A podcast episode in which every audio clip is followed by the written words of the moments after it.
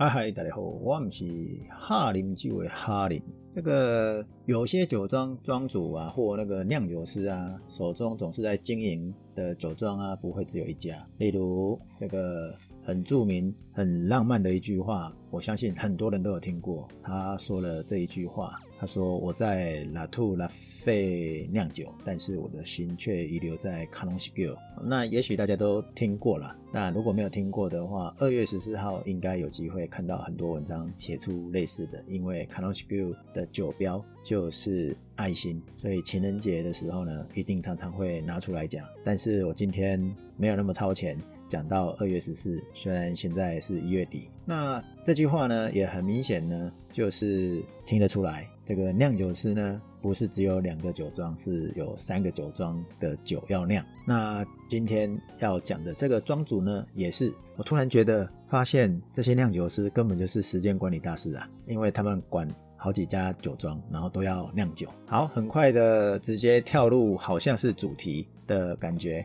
没有，其实是这样子的。前几天的周四啊，是我们台湾这个传统二十四节气里面的大寒。那大寒的前后呢，这个日子气温的天候啊，变化很大。那一不小心没有注意，不是感冒呢，就是有人挂掉。呃，比较老的就会挂掉了啊。例如这个一月十九号的时候呢，圣朱利拥有两大波尔多的级数酒庄，一个是二级酒庄，一个是三级酒庄的庄主安东尼巴特在他家里过往做生呢，哎，就是走掉了。他九十一岁，算是很高寿。那这两个酒庄，待会后面我们会讲到啊，因为这个酒庄跟他的成长史是有关的。现在讲好了啦，这个两个酒庄，一个就是小都 Leo V Button 跟这个小都龙瓜 Button。那会叫 Button 呢，就是因为是 Button 家族嘛，所以 Button 应该我们可以叫做是姓氏。只是你叫什么名字？好，那我们今天要讲的这个是安东尼 Button。安东尼 Button 串起来了，走掉了。Anthony Button 呢，被大家尊称 Gentleman of the Medoc，就是美多克的绅士。那他除了独特的幽默感以外，还有他很和蔼可亲。对，老了以后总是很和蔼可亲。那 Button 其实不是只有这两项事情而已啦，其实还有一些其他的贡献可以说的。那他也是很早就算是唯一拥有两家酒庄，在一八五五年的分级酒庄里面呢。就被划分为级数酒，但是它更早之前呢，就酒已经很好了，等于是说成名呢，比这个一八五五年的划分那个给他的级数酒还要有名，就对了。那这个家族不是一天两天的，那他可以说是。他们家酒的推广大使，也可以是说波尔多的葡萄酒的魅力大使。在波亚克拥有林曲贝的庄主酿酒师，也就是他的好朋友 Sean Michael，他就说了，安东尼非常有了才华，而且真诚、脚踏实地，那很诙谐又很优雅，而且在这三十年的时间里，我们有着相同的价值观，旅行了很多地方。结交了世界各地的朋友，度过了美好的时光，是一个很棒的伙伴。我很想念他。哦，这个是 Lynch Bay，香港翻译成亮翅伯。这个也是鼎鼎有名的酒庄。那在这里面呢，呃，我想提醒大家两件事。第一个就是波尔多的分级制度，在一八五五年巴黎。世界博览会呢，也就是为了应应这个博览会，那当时是拿破仑三世，那拿破仑三世呢，想要把法国的好酒推荐给大家嘛，所以在他的要求下。订立了一个这样的一个分级制度 l e o V Button 跟 Longua Button，啊 l e o V Button 是二级，Longua Button 是三级庄园，当时就被裁定出来了。那今天主要目的是要介绍安东尼 Button 跟他的家族给大家了解，因为他们算是少数在波尔多葡萄酒的家族中是长期稳定啊，在掌管他旗下酒庄的。话说这个历史渊源可以追溯到十八世纪，开山始祖。这个开山始祖呢是一个爱尔兰人汤马斯巴腾。那汤马斯巴腾呢从小就在他的阿姑啊啊他的舅舅威廉迪克森的葡萄酒贸易公司帮忙。一七二五年呢，他才被指派工作呢来到波尔多。那当然啦。他不是一七二五年才开始工作的，其实他在工作的时候就已经是一七二二年了。那也就是为什么所有的网络都写说他是一七二二年开始，可是呢，一七二二年他只是把这个当做一个工作而已。还没有什么热情，一直到一七二五年，他踏上波尔多，因为他指派工作来到波尔多工作嘛。啊，那这中间他当然他的舅舅叫他去哪里，他就往哪里跑啊。例如说，他有去马赛或者是南法其他的地方，OK，那他去了。只不过是一七二五年，他来到波尔多，他才真正对葡萄酒产生了浓厚的兴趣。那也在这时候呢，他把他的人生的志向决定往葡萄酒的。方向移动，所以一七二五年他成立了第一家葡萄酒贸易公司。好啦，所以你可以从他的官网上，其实大家都是写他一七二二年，啊，官网他们自己也是写一七二二年，啊，不打紧，反正他在一七二二到二五年就开始往。这个方向去扎根了嘛？那由于他在爱尔兰的人脉哦，跟客户啊，因为尤其是他的阿姑嘛，刚刚讲说这个威廉迪克森呢是做葡萄酒贸易嘛，那也在那边帮忙，所以他的业务就跟着累积下来。那业务呢也做得很好，做到他八十五岁死掉的时候呢，事实上他。还没有酒庄，因为他经营的很好，那手边当然有各式各样的酒嘛。这个波尔多的在地人呢，就尊称他 French Town。那 French Town 的意思呢，就是法国汤姆酒庄，就是你说开他玩笑也好，或者说昵称也好，为什么？因为他叫汤姆斯嘛 toms。那通常是叫小名的时候呢，就会把后面去掉，所以就叫 Tom 嘛。那因为他不是法国人，他是爱尔兰人嘛。那他在现场是没有酒庄的就是在法国是没有酒庄的。可是他搞得到处都可以拿出酒来，所以才会叫他 French Town，就有点类似是说，哦，你就是汤姆酒庄，在法国的汤姆酒庄的概念。也就是说，它实物上是没有酒庄的。那在当时，法国人呢有一个规则，一个法律的规定啊，就是这规则叫做 d r o p e n 的法律规定。这个规定就是说，在法国死亡。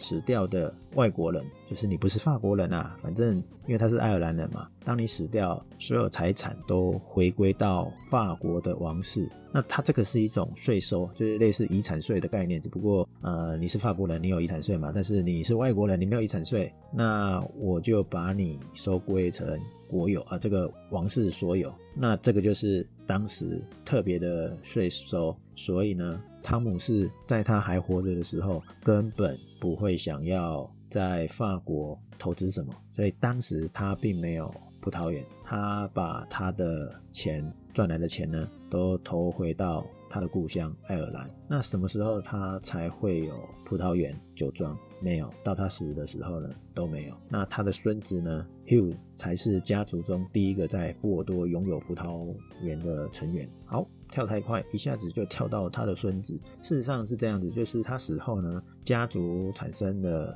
遗产分配的问题。但不管怎么样，就是他的孙子呢，在波尔多生活的时候呢，跟一个英国的小姐，但是这个英国小姐其实也是在波尔多认识的，也在波尔多生活的，所以他们结婚了。那结婚后呢？闹上了法国大革命，所以一阵混乱之后呢，他还是在波尔多站稳了脚步。当然，一部分是因为他们家还是在爱尔兰嘛，所以那边的钱是没有问题嘛。当然就帮助他在波尔多站稳了脚步。所以他们在一八二一年的时候呢，这个 Hugh Baden 呢就买下了夏多龙瓜，哦，那他把它改成夏都龙瓜 Button。在五年后呢，一八二六年又把 Chateau l i v e l 的其中四分之一的葡萄园买下来。那最后当然也发展成他自己的酒庄 Chateau l i v e l Button 嘛。我在布洛格文章上面也放了当时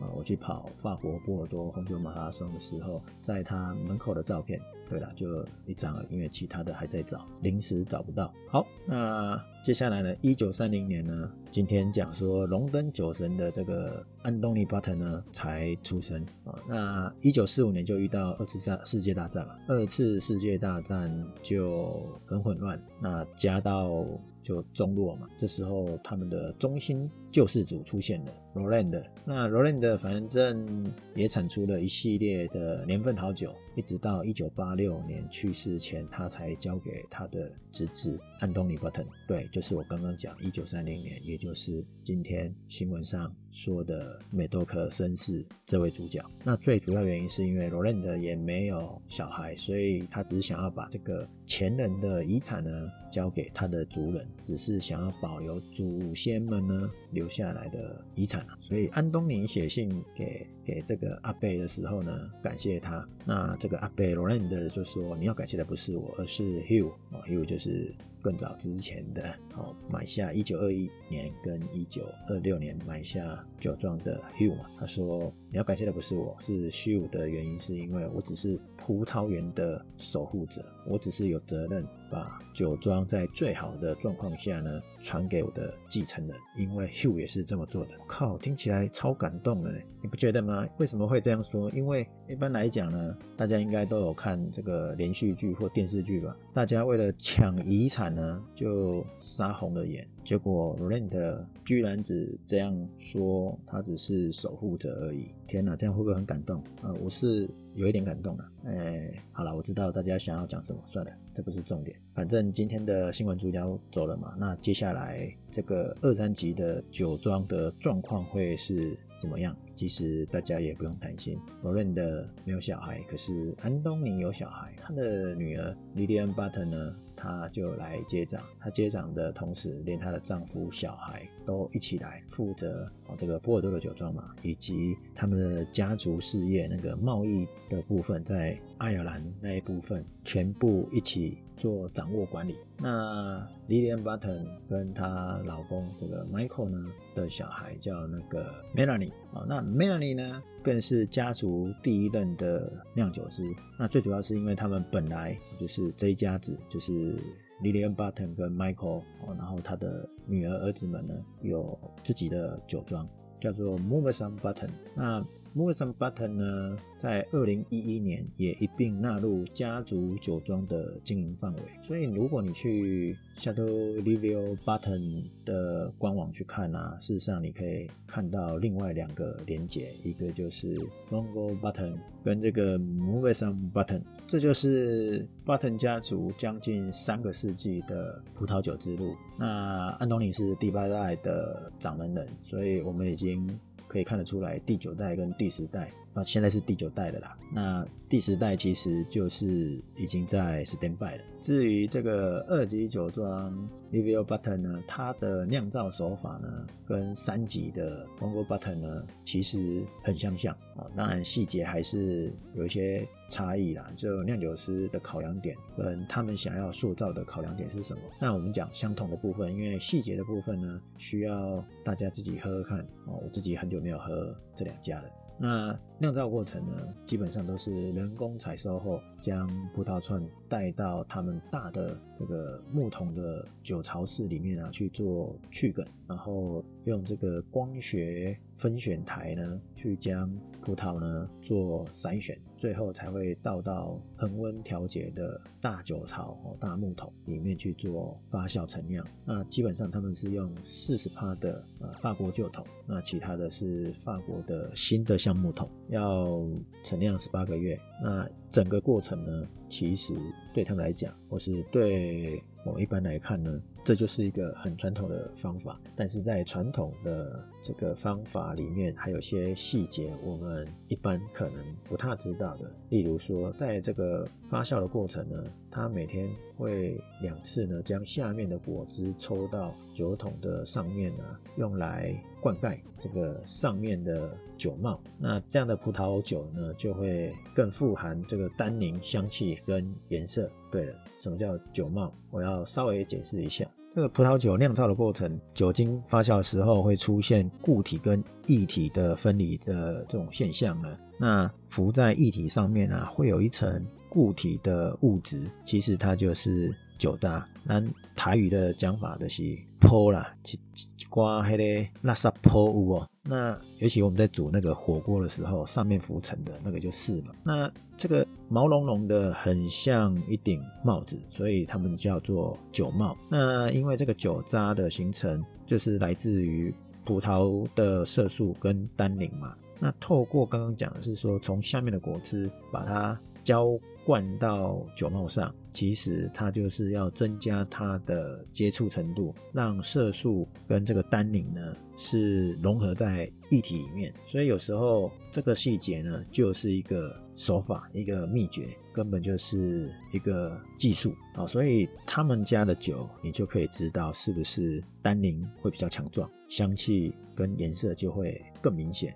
那发酵完之后，不是说要丢到橡木桶里面去做陈酿十八个月吗？那这十八个月其实它也有事情要做的，它有三件事是一定要做的，它。随时都要保持酒桶的满载、装好装满的概念啊，因为它要避免这个葡萄酒跟空气的接触。因为在陈酿的过程中，那我们会讲这个 angel share，就是天使偷喝的，它会喝掉一点点的概念，而不是不是人喝的，是真的天使喝的。那为什么叫天使喝？其实它就是酒精蒸发嘛，发酵的时候会蒸发掉了。好，那它就会把它填满，为了防止跟空气的接触。那每三个月就会进行一次呃沉淀物的分离，这个方法呢，他们叫做呃怎么分离？就是用蜡烛去看，然后呢，他要把它里面的沉淀物捞出来啊，这个要豆桃摘连在，就是整个酒桶要翻过来，这个需要看影片，也许大家比较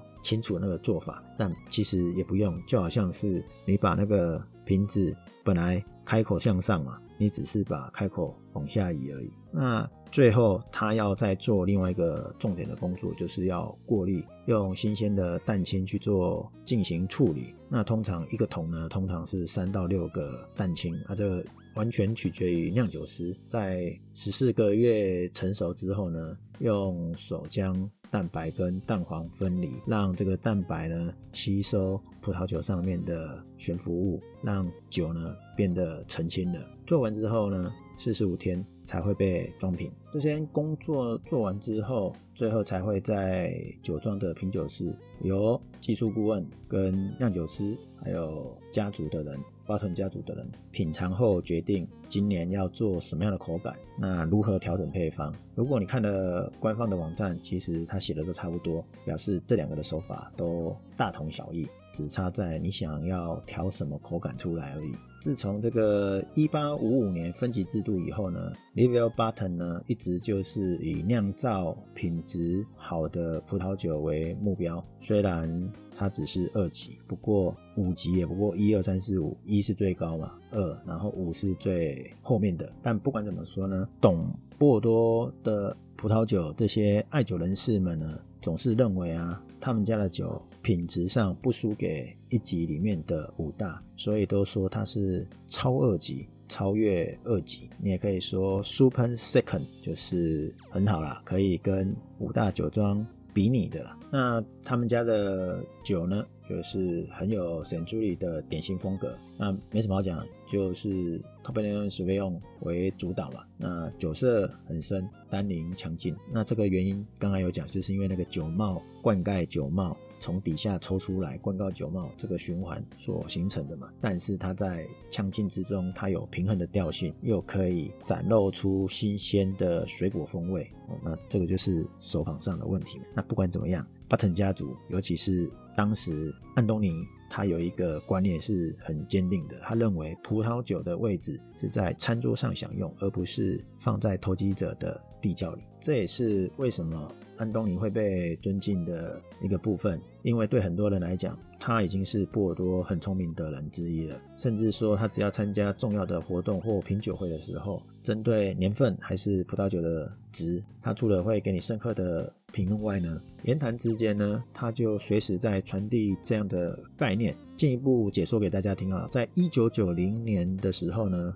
是一个黄金时代了，就是葡萄酒的黄金时代。在他周围的这些庄主啊，都已经透过提高价格来炒作一波赚大钱了。可是他却拒绝提高价钱来销售。他拒绝这件事呢，居然也可以很有名，因为呢，大家都知道说有一个傻子不想要提高价钱来赚钱，所以当大家也就是其他酒庄利用这样的机会刷一波赚一波的时候呢，他却脚踏实地的经营他的葡萄酒跟他的庄园，这也就是大家为什么激赏，然后称他是美多克绅士的原因了。那 Chateau r i v i e r Button 呢，在二零零七年。基本上是 Robert Parker 打的是九十二分三千四，那二零一五跟一七年呢，也在九十四分到九十六分之间，两千三左右。相对于其他酒庄呢，更贵，就是说别人更贵，它这一个就相对的。便宜很多。那如果你觉得，当然，如果你去查了它其他年份，还有一些是更贵的。那如果你觉得说啊，那有没有稍微更便宜一点？有，那你就选这个它另外一个酒庄叫小偷龙瓜巴腾。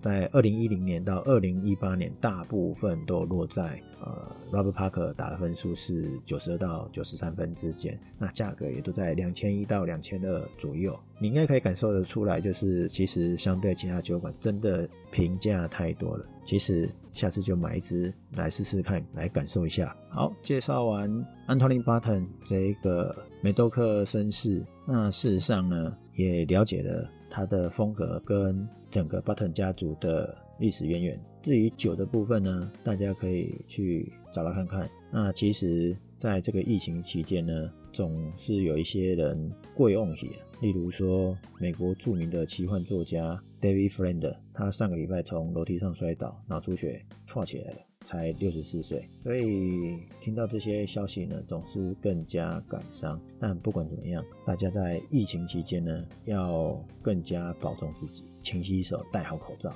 天冷了，总是要多注意一些保健，不要突然就起身，那也不要突然做高低差的走动变化。那当然，这个比较针对老年人，那家中有长辈就帮忙注意一下而已。好，这样听起来好像很感伤，没有，只是要提醒大家注意。然后呢，介绍这个神级人物给大家，然后也是了解他们的酒，其实是很务实、相对的评价，大家可以找来喝看看。那有机会喝到了，就跟我分享一下。那我们今天就分享到这里，我们下次聊，拜拜。